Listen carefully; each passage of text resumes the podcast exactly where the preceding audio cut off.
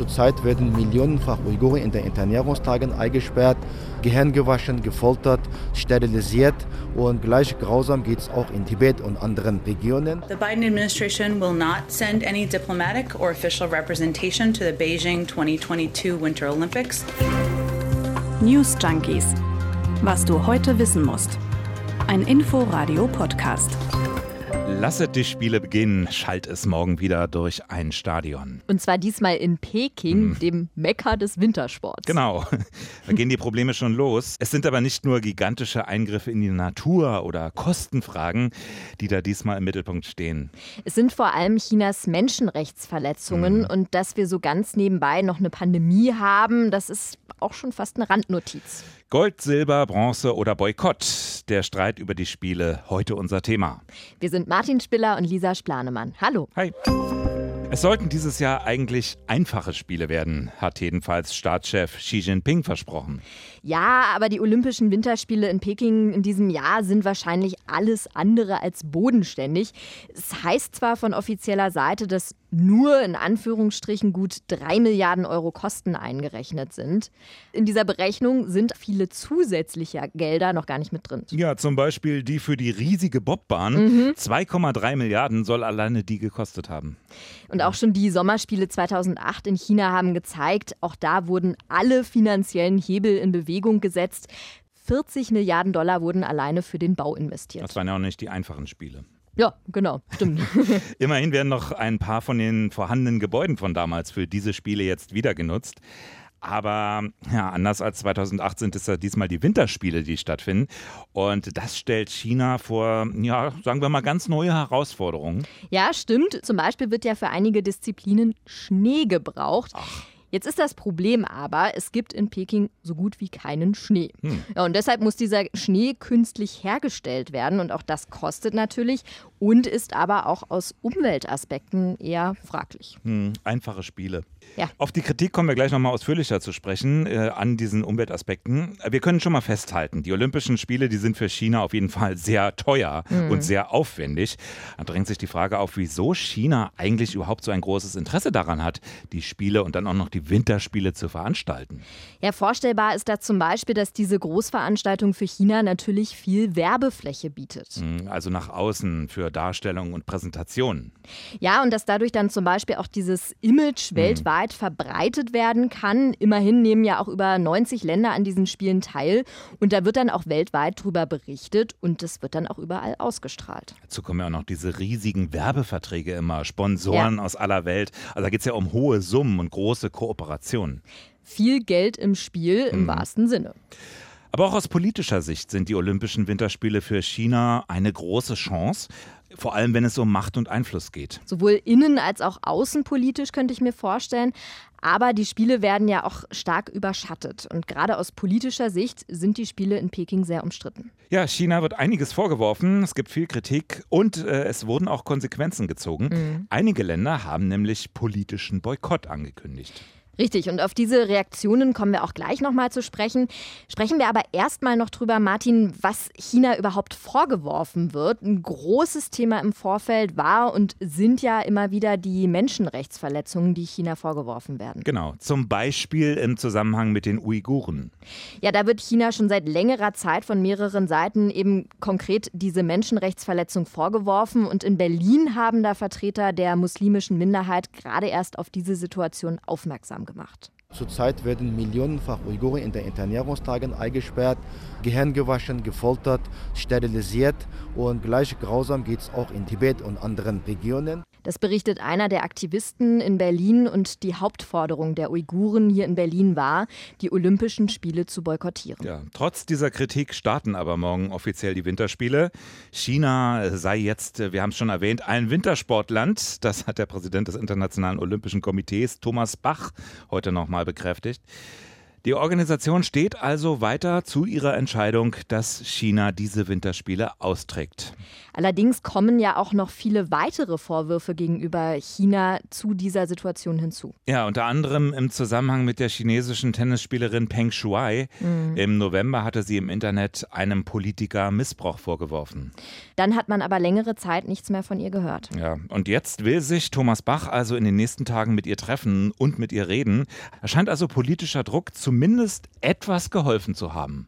Es gibt aber eben auch noch weitere Bereiche, in denen China kritisiert wird, zum Beispiel beim Thema Umwelt.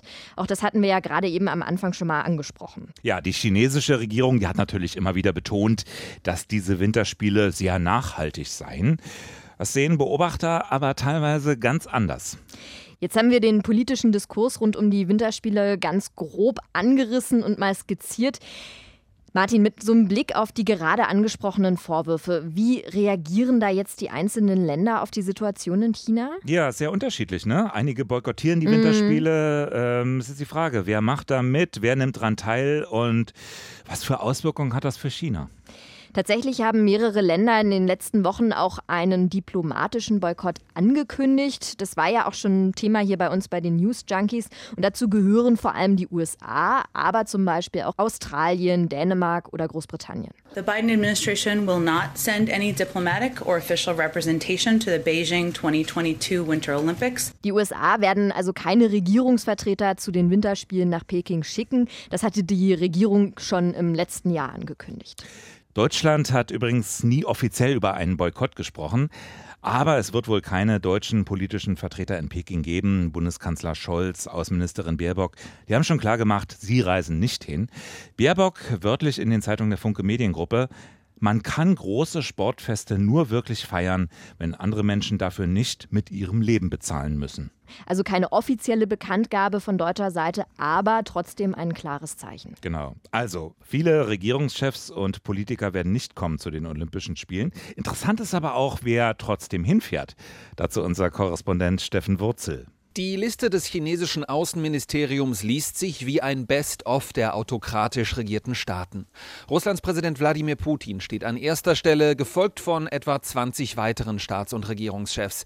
Demnach werden unter anderem die Machthaber Saudi-Arabiens, Ägyptens und Katars zur Eröffnung der Winterspiele nach Peking reisen. Auch die Präsidenten Turkmenistans, Pakistans und Kasachstans werden erwartet. Tja, illustre Runde, wenn auch irgendwie wenig überraschend. So, welche Auswirkungen hat das jetzt aber für China? Auf politischer Ebene setzt es natürlich ein klares Statement. Man sieht aber zum Beispiel jetzt schon ganz konkret auch Auswirkungen auf die Sponsoren. Im Januar wurde da zum Beispiel vor der Allianz in Berlin demonstriert. Der Versicherungskonzern sponsort die Winterspiele nämlich mit und wird unter anderem deshalb kritisiert. Also am Ende vielleicht eher wirtschaftliche Auswirkungen als politische. Ja, das wäre möglich und dazu kommt aber auch, der politische Diskurs wird jetzt wieder in den Vordergrund gerückt. Könnte heißen, dass jetzt auch genauer hingeschaut wird, was mhm. bei den Winterspielen konkret passiert. Spannend wird ja zum Beispiel auch sein, wie sich die Sportler verhalten, ja. ob es dazu Äußerungen zu Kritik kommt in Form von entsprechenden Symboliken, irgendwelchen Transparenten, mhm. äh, Parolen auf T-Shirts, was weiß ich. Also ob da einzelne Athleten dann nicht doch Zeichen setzen wollen. Darauf wird man auch in Peking wohl sehr gespannt sein. Bei diesen Spielen ist alles etwas anders. Äh, gibt natürlich noch eine weitere große Herausforderung. Und da sind wir wieder bei unserem C-Wort. Olympia unter Corona-Bedingungen. Ja, wie geht das? Es wird Corona-Fälle geben und es gibt sie auch schon. Ganz besonders tragischer ist der von Marita Kramer aus Österreich, mhm. derzeit weltbeste Skispringerin. Sie fällt jetzt aber aus. Sie wurde in Willingen nämlich nach ihrem Sieg positiv getestet. Ja, eine ganz klare Goldkandidatin ist sie mhm. gewesen, hat viele Monate lang darauf hingearbeitet. Und dann das, das ist natürlich eine Riesenenttäuschung. An einem Tag sind alle meine Chancen geplatzt. Das hat sie bei Instagram gepostet.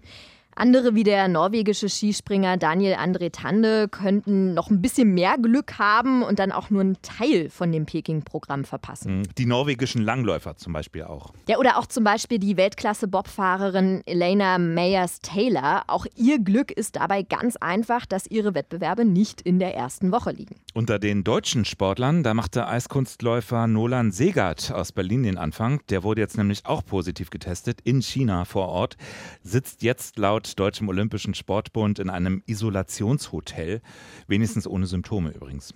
Und erst wenn zwei negative PCR-Tests vorliegen, ist dann erst wieder auch eine Rückkehr in das olympische ja. Dorf und dann auch zum Training möglich.